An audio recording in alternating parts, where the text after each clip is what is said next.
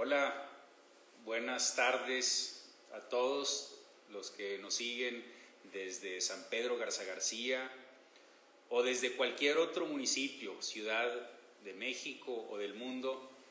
Estoy muy contento porque hoy iniciamos un espacio de conversaciones después del trabajo con diferentes alcaldes del mundo, alcaldes que han implementado en sus ciudades soluciones prácticas a problemas concretos, que han sido exitosos en estas implementaciones y que por lo tanto nos dan la oportunidad a servidores públicos y ciudadanos en San Pedro de aprender.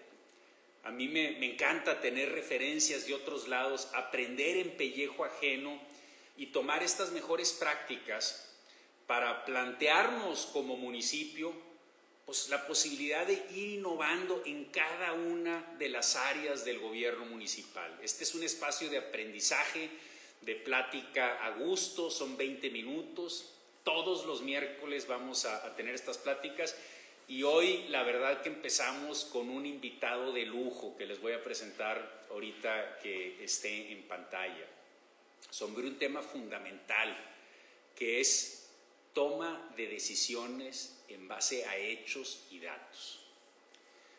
En este país, en donde lamentablemente es tan común oír al servidor público, yo creo, me dijeron, eh, mis instintos, estoy seguro que porque se me ocurrió, y en donde estas decisiones que se toman así a la carrera sin bases sólidas nos llevan tantas veces por una dirección equivocada, es muy importante aprender de otras ciudades en donde las decisiones se toman haciendo acopio de información, de datos concretos, y así con un enfoque más científico ir tomando decisiones con mucho mayor certeza.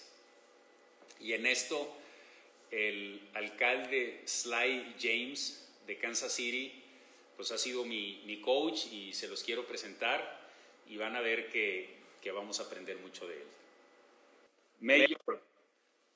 Hi, Mayor James. How are you? Hello, Alcalde. How are you, sir? Fine.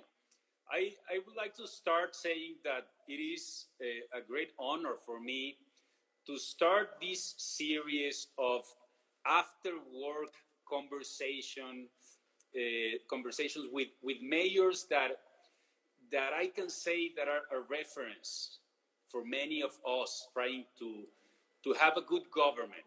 Uh, and this is the first of, of these conversations that will go on and on. But it was important for me to have someone like you, very generosity uh, of, of Mayor James. He has been coaching me for the last year on a on an issue that, that is very important in Mexico. That is data and evidence decision making. Mayor James did it himself in, in Kansas City when he was when he was mayor. And I would like to start asking you, uh, Mayor, of first giving you a little bit of, of context. I was I was telling uh, the audience before you came in that here in Mexico is very common that public servants uh, take decisions based on oh I feel it I have a gut feeling someone told me. Uh, uh, and, and, and we start to feel that that we know everything and that we can decide uh, and and how, how did you do it? I mean how do you uh, translate to the to, to, to the public language this that has to do with how we work inside with something that can be that that is uh, translated into concrete benefits for the people. Could you give us some examples of, of how this kind of decision making is useful for, for the, the community as a whole? Well, Mayor, as you know, there's a lot of things that need to be done in a city and not always a lot of money to do them. So somehow or another, we had to find a way to prioritize. Mm-hmm. What is most important to our citizens in order to get that done? And the way that we did that was we had a number of systems that we had in place. One was our 311 system, where citizens could call or geotag with their phones problems that they saw. and we would get those into our database. And the other way that we did it was with our citizen satisfaction survey that citizens told us over a long haul the things that were important. So we would then combine that data along with data from sensors and other sources and use that to prioritize where we were delivering services. And by doing that, we became more efficient, which meant we were able to do more for less money. And that seemed to resonate with our citizens. Making decisions now have to be data based. There are too many things going on, there are too many conflicting issues. We have to use data in order to decide what can be done, how it can be done best, and what is the priority for getting it done. And and, and, and what were like the, the greatest uh, resistances inside the government? I mean, uh, uh what would, uh, I mean, your colleagues were, were saying when, when they didn't like it, or which were the reasons they, they wouldn't implement this kind of this kind of decision make, making right away? Well, there were a couple of things. There was certainly the group of people that said, well, we've never done it like that. We've always done it like this. And they were reluctant to give up the old way. Uh, kind of the seat of the pants, I know what I'm doing type of an approach, which wasn't always very efficient. Also, it, it sometimes it wasn't fair because they go back to the same vendors and, and providers and do the same thing over and over again, even though it wasn't working. The other thing was is they were afraid that by using data, their performance would be evaluated in such a way that they would be punished if there was bad performance or bad data. So we had to make sure that they understood that this isn't about punishment, this is about improving and about delivering services to our citizens in the best and most efficient way possible. Once everybody got on board, we were then able to look at how do we break down the silos between departments. So public works isn't working all by itself and codes enforcement isn't working all by itself and neighborhoods aren't working all by themselves. They're all working together and by doing that we got more done. And then we started rewarding people for getting things done as opposed to punishing them for not getting things done and everybody likes to be rewarded so we had a whole lot of people signing up and going forward. Okay.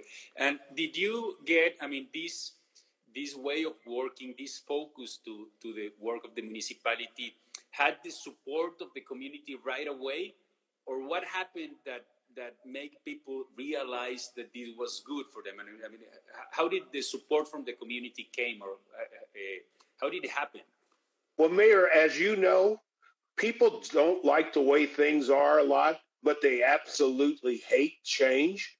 Hmm. So we had to go slow. And what we did was we embedded it. We told them, first of all, this is what we're doing. This is why we're doing it. Here's what we hope to accomplish.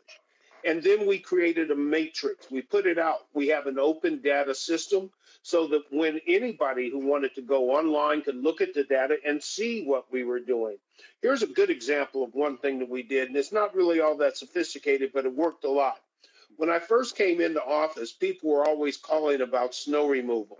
Nobody's plowed my street. My street hasn't been plowed in six years. So then we started uh, uh, outfitting our plows with uh, GPS systems. Hmm. So then when they call and say that my street hasn't been plowed, we could say, there's a plow- tow truck a half a block away about to plow your street. Then they were able to see it themselves and all of a sudden, the calls started dropping off, and people started giving us good marks. We started hearing from them. Best job I've seen in plowing snow in the city in the last 10 years, those types of things. So then, once we get them thinking that we're doing something good with this, then we talk to them about the other things we're doing. It's a process, it takes time, but we share our successes. Every little success, we share it with our citizens so they know this is what we're doing, this is why we're doing it look at the great job our people did, and you guys are all better off for it. It's just a matter of communication okay. and marketing. Yeah. Uh, tell me a little bit more about the citizen satisfaction survey. I mean, how does this survey differentiates from from any other survey? I mean, what were the consequences of what people was telling you in this survey? What were the consequences on on, on the budget, on policy, on on the focus of the mayor? Because I mean I, I I guess it was important because this survey had had more consequences than any normal survey of the of, of a municipality. Well, I'll tell you about one instance that matches up with what you were talking about about infrastructure, how infrastructure is really an important thing. And our survey is a very comprehensive survey that has a very good return, well over the statistical valid number of returns. We do it every quarter. Uh, we send it out across the city random. Uh, we get back a very hefty return that uh, makes it statistically valid. All the data is crunched and collated. And then we rank things that the citizens say in various categories. What's important? What's the most important thing? For years, we had gotten back our surveys that said, fix the streets, fix the bridges, fix our sidewalks, stop the flooding. And we had never done anything about it because it's expensive and it's not very sexy.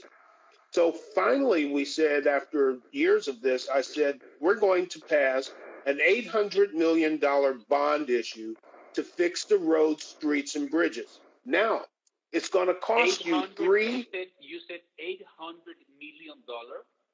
800 million dollars. I wanted a billion, but our rating agency said, no, you don't. so we, we passed $800 million for roads, streets, bridges, uh, sidewalks, flooding, and a new animal shelter, which is also something that people wanted. And then when I went out to campaign for it, I said, here's the deal. We're going to do these things, but it's going to cost you. We have to raise your property taxes three times to pay for this. Now, here's the deal. You said this is what you wanted done. Here's how we're going to get it done. Here are the priorities of the streets we're going to fix, the priorities of the bridges we're going to fix, the priorities of the sidewalks, etc. It's going to take about 10 to 15 years to get it done, but the 800 million is going to be spread out over that time. So here's the deal. If you want it done, agree to the tax. If you don't want it done and don't agree to the tax, stop complaining about it. So we had to have three separate votes. Each ballot had to pass by over 61%, and each ballot, pa- I'm sorry, over 57%, and each of the ballots passed by over 61%. So they voted for it, and we're in the process of fixing the roads, streets, and bridges now. All that was based on data from the 311 uh, uh, call ins. It was based on the data that we looked at in terms of measuring the quality of our roads. We have a quality measurement for every street in the city. And it was primarily driven by the citizen satisfaction survey. And we would show them. We'd show them the, the, the pages and say, This is what you said. This is what we're doing. This is how much it costs. And they said, Okay. And has all this work and this focus into into uh, government and uh, the management of of uh, big structure, as I guess it, it must be Kansas City government, has it had a continuity after you came out of office? Has has it improved? has the community developed uh, a sense of, of, of, of, something that belongs to the community. Tell us a little bit of, uh, about this because I think something is very important is uh, when, when do innovation in, in government uh, to, if it works, to, to build uh, over that and, and not uh, just any mayor improving something and the next one doing something else. I mean, we, we, lo- we lose a lot of resources in that way of, of working. So I'm very interested in how to give continuity to these good, good innovations you, uh, you did in your, in your term. You're exactly right, Mayor. Every time somebody replaces the outgoing mayor, they want to do things a little differently, and that's not a good thing sometimes. Mm-hmm. Uh, you need the continuity. So there's a couple things that we did. Number one, we embedded it through the performance management system into the departments themselves. So they now live on data, they breathe data. This is how they have learned to work internally. But number two, we have an open data dashboard where any citizen can check on it, including our budgetary process. They can see what we're prioritizing in terms of what we're doing service wise, and then they can look on the budget and find out whether or not the money is actually being spent. The citizens own it, the departments don't know how to work without the data anymore. And basically the political government has to go along because to do to do something different would make the citizens mad. They know it works. And because they know it works and they benefited from it, they are now demanding that things be met. For example, when I left office, there was some discussion amongst some of the council members about taking some of the money that we had dedicated for streets, roads, and bridges and doing something else with it. Citizens said, if you do, we will take you to court. So they didn't do it. The citizens knew what was supposed to be done because we publish everything. Yeah. We had everything out there for them to see.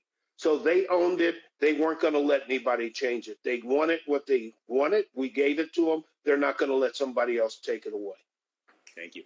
Well, here comes uh, a very important question that it doesn't has to do with government, but it's very important, and I, and I would like to finish the conversations with this question.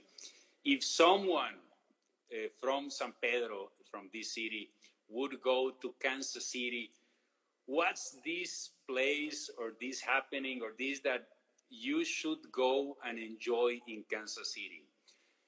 If, oh, if it wow. were for myself, I already have the answer for me. It's go to Arrowhead Stadium and see Uh, Pat Mahomes and, and the Kansas City Chiefs, even though I go for the, for the Steelers. But but I mean, for any any other person that, that goes to Kansas City, what's this place that that that that you have to go, even though if it is not in the in the tourism guides? In the summertime, you got to go to Royal Stadium and see baseball with the Royals. In the winter, you got to go to, to Arrowhead. But you have to come and eat barbecue at at least three different places. Okay. All right. Okay. and then you need to go see music or play at the Kauffman Center for Performing Arts, one of the top five performing arts centers in the entire world. Very beautiful, beautiful building. Go shopping on the plaza, a very exclusive shopping area.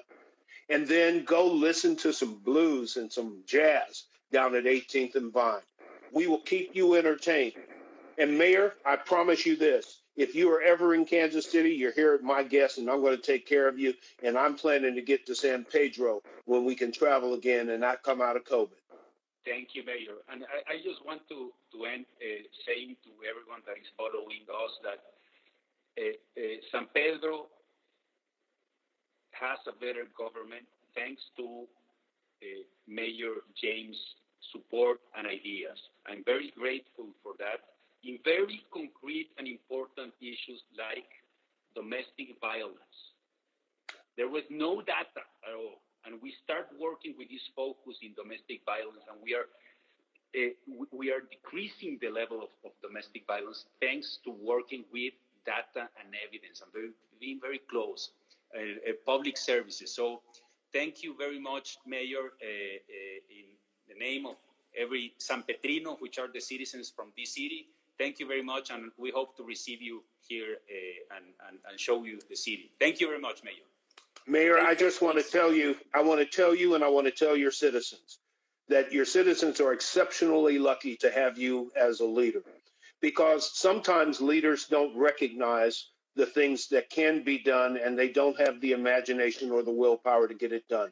Your citizens are better off because of your leadership they're better off because of the way that you're using data to help find out the best ways to approach and solve problems for them.